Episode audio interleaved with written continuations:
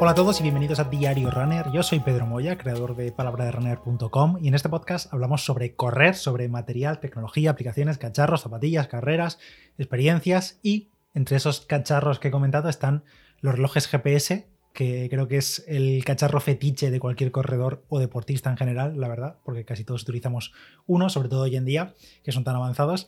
Y ayer os hablé de los Garmin Fenix 7, de la nueva familia Fenix 7, y junto a los Fenix 7 se ha presentado el Epix 2, que es un reloj que probablemente muchos no localizáis, porque la verdad que eh, el Epix 1 se presentó en 2015, imagínate, ha llovido bastante desde entonces.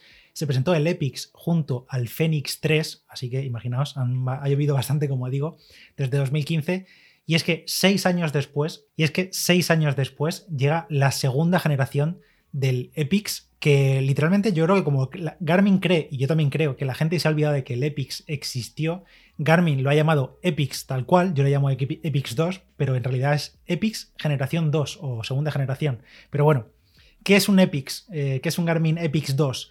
Pues mira, te voy a hacer el spoiler ya, si quieres puedes quitar el podcast, mentira, no lo quites, por favor. Pero literalmente, el Garmin Epix 2 es un Garmin Fenix 7 al que le han cambiado la pantalla y le han puesto una pantalla a todo color AMOLED. O sea, tal cual. Es literalmente un Fenix 7 con las mismas funciones, características, sensores, capacidades de entrenamiento, funciones, todo, absolutamente todo lo que tiene un Fenix 7 tal cual, con pantalla AMOLED.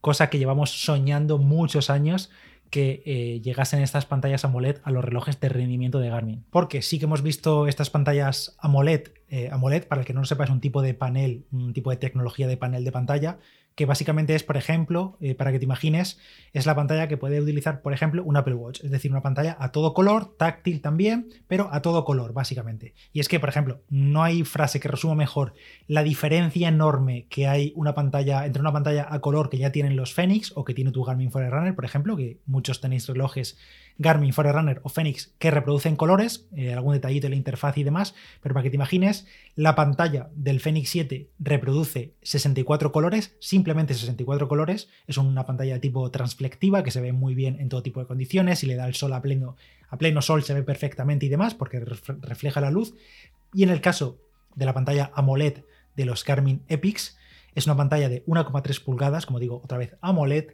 con 65.000 colores que es capaz de reproducir. Por tanto, es una pantalla a todo color que vibra muchísimo, vibra en el sentido de es muy luminosa, que es verdad que a plena luz del día, probablemente con pleno sol, sol muy intenso y demás, la de los Fenix 7 se vea mejor, yo creo, sobre todo en tema de reflejos y cosas así, pero estas pantallas AMOLED ya están bastante avanzadas y se ven de todas formas muy bien. ¿Cuál es, el, digamos, la parte negativa de ponerle una pantalla AMOLED a, los, a cualquier reloj en realidad? Es el consumo de batería. Y es que las pantallas AMOLED, a diferencia de la pantalla transflectiva que tienen los Fenix o los Forerunner o muchos otros relojes deportivos, es que esas pantallas tienen una tasa de refresco muy bajito, baja resolución, em, no tienen demasiado gasto de batería, la verdad, los datos se mantienen en memoria de píxel mucho tiempo de forma que ahorran muchísima batería, en cambio la pantalla AMOLED tiene una tasa de refresco mucho más alta, tiene más brillo y por tanto gasta más batería. Claro ejemplo, el que os comento siempre con el tema del Apple Watch. Es un reloj muy potente, muy capaz, pero tiene una batería que dura uno, dos días. Por ejemplo, en los últimos Venue, ahora mismo no tengo el dato en la cabeza, pero bueno, creo que eran como 5 o 6 días por carga, no me acuerdo exactamente, lo mismo me estoy equivocando y son algunos días más. Pero llegamos al escenario de un Garmin Epix o un Garmin Fenix 7 que es un reloj que ya tiene un tamaño considerable, en el que se puede contrarrestar el alto consumo de batería que tienen las pantallas AMOLED, que sí, que se ven fenomenal, que son pantallas espectaculares en cuanto a visibilidad, pero que tiene ese alto consumo de batería, pero como digo, se puede suplir con el propio tamaño del reloj, que es que el reloj como es más grande, hay más tamaño para hay más espacio para una batería de mayor tamaño y por tanto mayor capacidad de batería y por tanto más eh, batería en general que al mismo tiempo, si la pantalla AMOLED gasta mucho, pues bueno, al final te quedan unos datos que no son espectaculares, pero son bastante buenos. ¿Cómo de buenos son? Pues te lo cuento. Em, en el episodio de ayer os comenté que vamos a poner de base el Garmin Fenix 7, que es básicamente este Epix, como he dicho, es un Fenix 7 con pantalla AMOLED. El Fenix 7 en modo smartwatch, digamos, en modo reloj para el día a día, entrenando, recibiendo notificaciones, utilizando aplicaciones, pagando, música, tal, no sé qué. El Garmin Fenix 7 tiene una autonomía de 18 días pues en el caso del Garmin Epix 2, que es este Fenix 7 con pantalla AMOLED, que no lo repito más veces, pero es eso, es un Fenix 7 con pantalla AMOLED, pues pasa de 18 días a 6 días. 6 días con pantalla siempre activa porque bueno, tenemos este doble modo de si quieres tener la pantalla del Epix siempre activa, que siempre esté iluminada, aunque baja un poco el brillo cuando no la estás mirando y demás, como ocurre con otros relojes inteligentes. Cuando la miras se ilumina más, pero podemos hacer que la pantalla solo se encienda cuando hacemos el propio gesto de girar la muñeca. En ese caso, de 6 días pasa a 16 días, porque claro, no gasta tanta batería al no estar siempre activa. Más allá del modo de reloj inteligente en el día a día, en el escenario de modo de GPS, es decir, entrenando con él. ¿Se me va a gastar la batería en un día? Pues no. En el caso del Fenix 7, en modo de GPS, tenemos una autonomía de hasta 57 horas en modo de GPS y en el caso del Epix, esas 57 horas bajan hasta 30 horas, que de todas formas no está nada mal, te da para correr pues casi cualquier carrera, salvo que sea muy muy ultra distancia. Si utilizamos el modo de GPS y además también tenemos activa la música, reproduciendo música por auriculares Bluetooth, música que tenemos descargada, por ejemplo, de Spotify en el Garmin Epix, pues pasamos a 9 horas. En el caso del Fenix 7 eran 10 horas con GPS más música y en el caso del Epix es una horita menos, 9 horas. Por tanto, es verdad que tenemos una autonomía bastante por debajo de los Fenix 7 en este Epix, pero a cambio tenemos una mucho mejor pantalla. Porque la verdad que no hay color comparando la pantalla del Fenix 7 con la del Garmin Epix 2. La verdad que no hay color de ningún modo, o sea, sí que hay color, hay muchísimo más color favorablemente al Epix, pero vamos, que es una brutalidad lo diferente que se ven y lo mucho mejor que se ve el Epix. ¿Qué más diferencias hay entre el Epix y el Garmin Fenix 7? Pues la verdad es que poca más. O sea, no hay mucha más diferencia más que la pantalla, que es mejor en el Epix, y la batería, que es mejor en el Fenix 7. A nivel de capacidad de meterle mapas, navegación por mapas, pagos con el reloj, como ya he dicho, música, la nueva función de estamina para medir nuestros esfuerzos durante el entrenamiento, a nivel de métricas de rendimiento, eh, capacidad de crear entrenamientos personalizados, perfiles de deporte, eh, mapas de golf, mapas de running, de correr, de métricas de ciclismo, dinámicas, Clean Pro, Pace Pro, todas, todas, todas, todas, todas las funciones del Fenix 7 están también en el Garmin Epix de segunda generación. No hay ninguna diferencia y como digo, repito una vez más para que quede bastante claro, la única diferencia entre ellos es que el Epix tiene una pantalla AMOLED a todo color, también táctil y todo, con los propios botones alrededor también físicos por si quieres utilizarlos y demás, pero esa es la única diferencia. A nivel de precios, el Garmin Epix es un poquito más caro, arranca en 899 euros en acabado de acero, pero también podemos sumarle 100 euritos más, como pasaba con los Fenix. Y si queremos gastarnos 999,99 euros, 1000 euros redondeando, tendremos la versión en titanio con pantalla de zafiro y si queremos gastarnos 100 euritos más, 1099,99 euros, tenemos la versión en titanio con pantalla de zafiro y también la correa de cuero, que como siempre las correas son intercambiables. Por cierto, no lo he dicho, pero el tamaño del Epix sería equivalente al del Fenix 7 normal, es decir, 47 milímetros de caja, con correas de 22 milímetros. Entonces llegamos a la gran pregunta. Pedro, tengo 900 mm, euros o 1000 euros quiero gastarme 900 eh, euros en un nuevo reloj, en el mejor reloj del mercado probablemente, o el más completo casi seguro, el más reciente de Garmin en salir al mercado, porque de momento no ha salido ningún otro al momento de grabar esto. ¿Cuál me compro? Tengo esos 900 euros, ¿cuál me compro? ¿Es mejor el Phoenix? ¿Es mejor el Epix?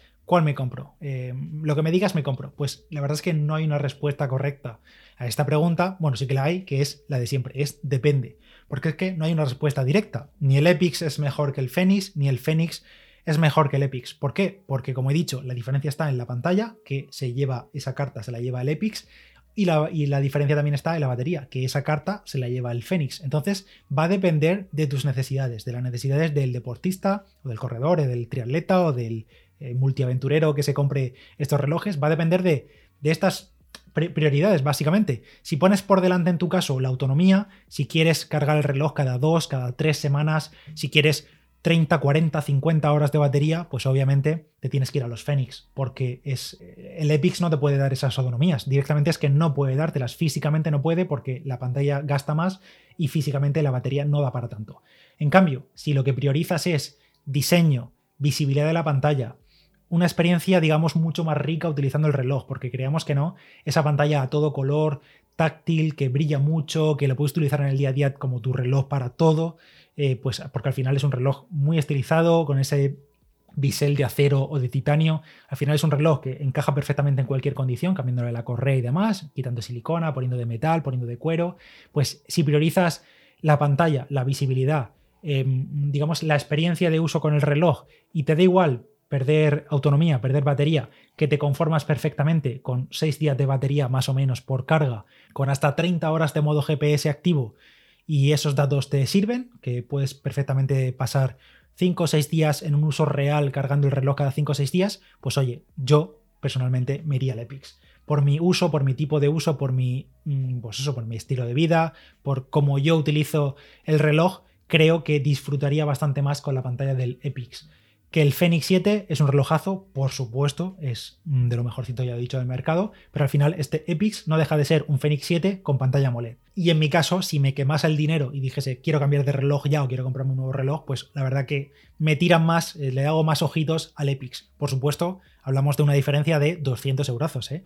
porque del Fenix 7 base, que son 699 euros, al Epix base son 899 euros, son 200 euros por tener esa mejor pantalla y una peor batería. Así que esto ya cada uno tiene que hacer sus cálculos, su, discusión con la almohada y ver qué le merece más o menos la pena. Pero bueno, el Epix es una gran noticia que haya una renovación de este modelo, que ya se echaba en falta, parece que quedó un poco abandonado en su día, en 2015, con aquel medio experimento que salió, porque en aquel momento se hacía mucho hincapié en que era como la referencia a la hora de, de navegar por mapas, rutas y demás, pero hoy en día con todos los Fenix ya con navegación con mapas, con mapas descargables de prácticamente todo el mundo, 16 GB de almacenamiento y demás, pues este Epix, añadiéndole además la pantalla AMOLED, va a ser muy interesante a ver cómo se bate con, estos relojes y a ver cómo encaja en el público. No sé a vosotros si es que yo quizá le doy demasiado interés o demasiado peso a esta pantalla, pero la verdad que realmente la pantalla AMOLED eh, visualmente es una gozada y oye, a ver qué tal encaja en el mercado, es un precio alto, pero bueno, esto simplemente es como un pasito más y significa que en los próximos años, en las próximas generaciones de Phoenix, de algún Garmin Forerunner de alta gama y demás, quizá vayamos viendo como estos paneles AMOLED acompañando con procesadores más eficientes, con procesos del sistema de Garmin y de otras marcas más eficientes y demás que, intentan reducir un poquito el consumo de batería, pues contrarrestan el consumo alto de las pantallas AMOLED. De momento, como digo, 5 o 6 días de batería por carga en el Epix, teniendo en cuenta todo lo que es capaz de hacer, que es literalmente todo, pues oye, ni tan mal. Em, nada, os dejo que me digáis vuestras opiniones sobre el Epix, qué os parece a vosotros, si os gastaríais 200 pavos más por una pantalla AMOLED, que la verdad que ahora lo repito y duele un poquito, pero bueno, eh, son relojes caros al final, son topes de gama, son todo lo que se puede esperar de un reloj de alta gama hoy en día. Y oye, hay que pagar la innovación, o bueno, entre comillas, la innovación, la novedad, mejor dicho. Y esto es todo lo que ofrece el Garmin Epix de segunda generación. Literalmente un Fenix 7 con mejor pantalla y peor batería. Como siempre, tienes en las notas del episodio un enlace, un artículo en palabraderunner.com donde puedes ver todos los detalles de este, de este Epix 2 y, por supuesto, enlaces de compra y todo eso. Así que nada, te dejo el enlace por ahí. Gracias a todos por estar ahí. Cualquier consulta, duda, comentario sobre este reloj o sobre los Fenix 7 que comentamos ayer, tienes el grupo de Telegram, tienes mi Instagram, arroba palabra de runner, Evox, puedes dejar también una valoración en Spotify, que se agradece muchísimo, que es que ahora se pueden dejar estrellas ahí. Y nada más. Yo soy Pedro Moya, Palabra de Runner en Instagram y nos escuchamos en el siguiente Diario Runner. Chao, chao.